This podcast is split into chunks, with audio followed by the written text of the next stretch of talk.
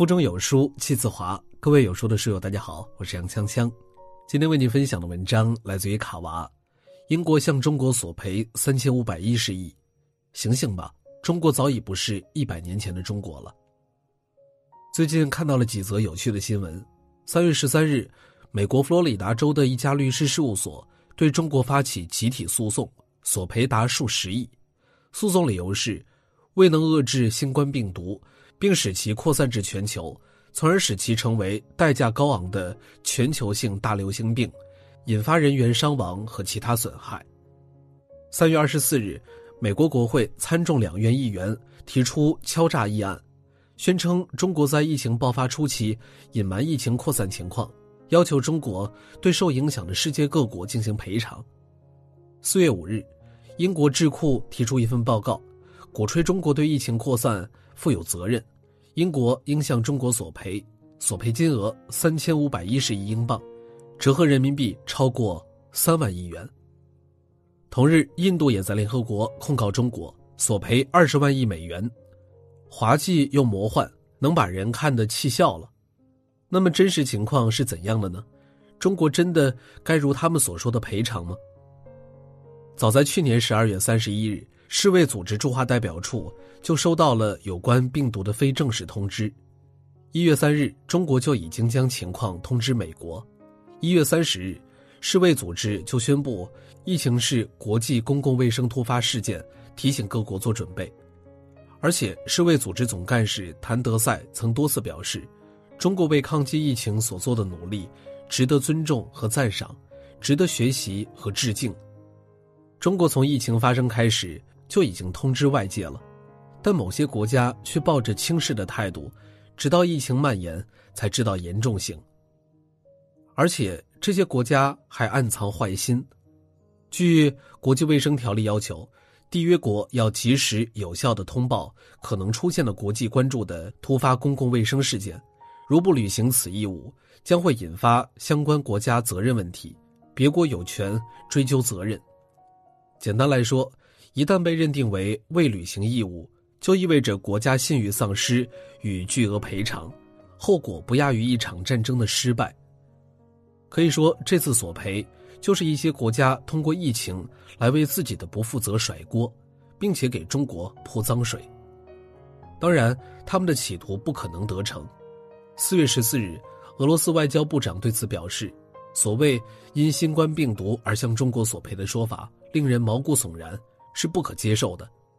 中国驻英使馆发言人也表示，中国第一时间甄别病原体，第一时间与世界卫生组织共享病毒全基因序列，第一个采取最有力、最严格、最全面的防控举措，第一个取得疫情防控阶段性成果，第一个毫无保留地与有关国家分享抗疫经验，第一时间向包括英国在内的一百二十多个国家。和四个国际组织提供抗疫援助，想像百年之前那样随便找个理由就来欺负中国，那是根本不可能的。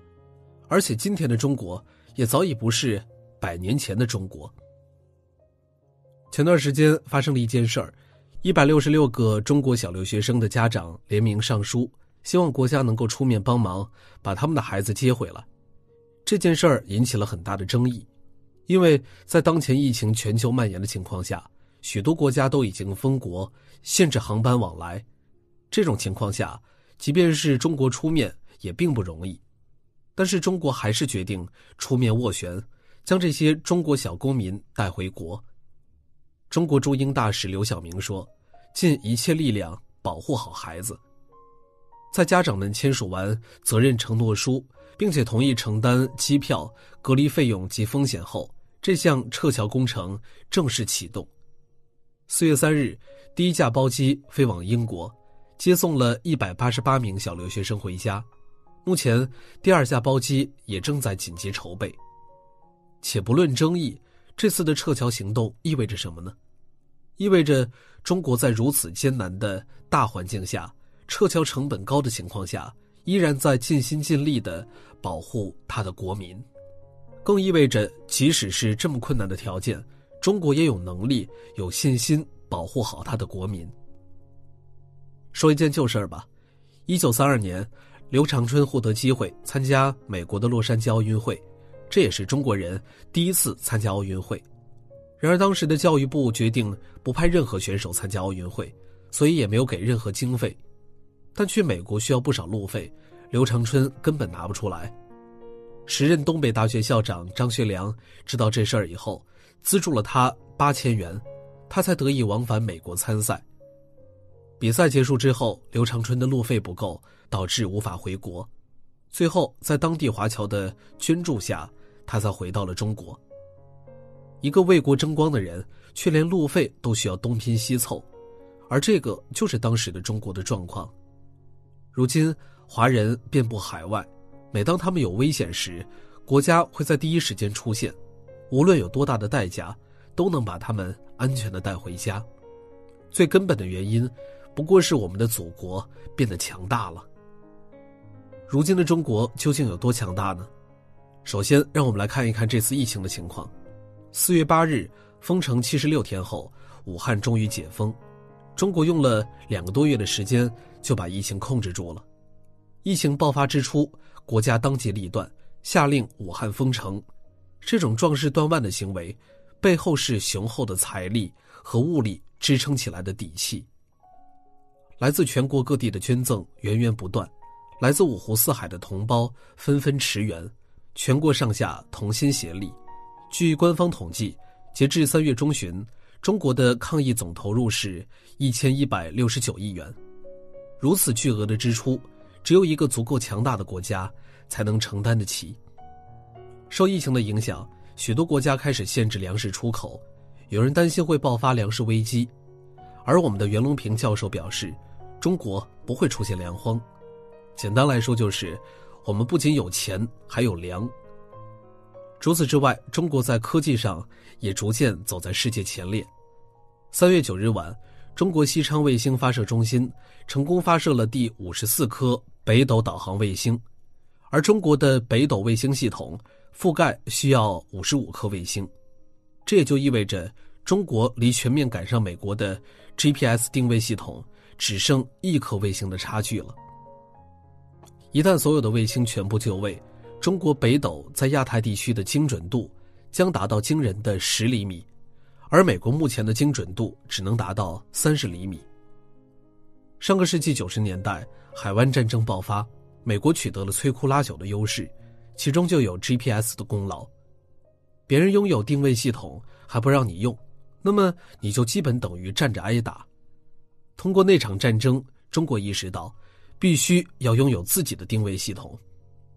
而在二零二零年，中国的北斗卫星即将覆盖全球。再也不怕处处受制于人。除了北斗，还有嫦娥。二零一九年一月三日，嫦娥四号探测器在月球背面实现软着陆，并且拍下了传回月球背面的近照。这是人类首次登陆月球背面，就连美国 NASA 宇航局局长也说，这是一次载入史册的成就。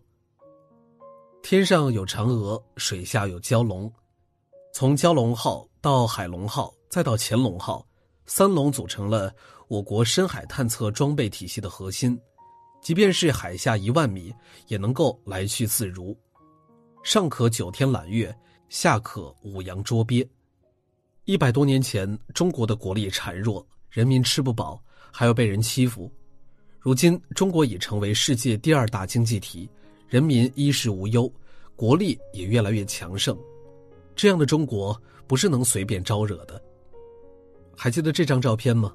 这是叙利亚驻联合国代表巴沙尔·贾法里在开完一场会后，疲惫落寞地坐在沙发上的一张照片。他的祖国因为不够强大，马上要面临战火侵袭，而他在联合国四处斡旋，想要为祖国谋求和平，但却做不到。许多中国人看到这张照片，特别感同身受，因为中国也曾如此无力。中国的近代史是一部屈辱史，从一八四零年开始，一场又一场战争，一次又一次侵略，都让中华子民受尽耻辱。好不容易中国人站起来了，却依然面临着无数威胁。十九年前，美国飞机入侵我们的领空，飞行员王伟驾驶着比美国落后二十年的飞机前去拦截。为了捍卫祖国领空，王伟驾驶编号八幺幺九二战机与美军飞机相撞，不幸罹难。呼叫八幺幺九二，这里是五五三，我奉命接替你机执行巡航任务，请返航。八幺幺九二收到，我已无法返航，你们继续前进。重复，你们继续前进。那一年，我们眼睁睁看着他用生命的代价喝退来犯之敌。这一年，我们想告诉他：八幺幺九二，请返航，祖国强大了，我们接你回家。有句老话说。落后就要挨打，百年来，中国无数仁人志士前仆后继，就是为了不再挨打。如今，中国从充满荆棘的道路上前进，却依然有人来使绊子。今日不同往日，我们可以大声的告诉他们：我们不惹事儿，但也不怕事儿。也希望那些活在二零二零年，脑子却在一八四零年的人能够明白，现在的中国不是随便。就能招惹的，点个再看，愿祖国越来越好。有书早安计划和三千万陌生人交换早安，报名成功后，你将收到来自陌生人的早安短信，同时你也可以写下一句温暖的话，我们会以短信的形式随机发给陌生的他。拉着文末，扫描文末二维码，传递早安正能量。好了，今天的文章就为大家分享完了。在这个碎片化的时代，你有多久没有读完一本书了呢？长按扫描文末二维码，在有书公众号菜单免费领取五十二本好书，每天有主播读给你听。我是杨锵锵，我在京津走廊廊坊为你送去问候。喜欢这篇文章，走之前记得在文章末尾给我们的文章点一个再看。我们明天的同一时间，不见不散。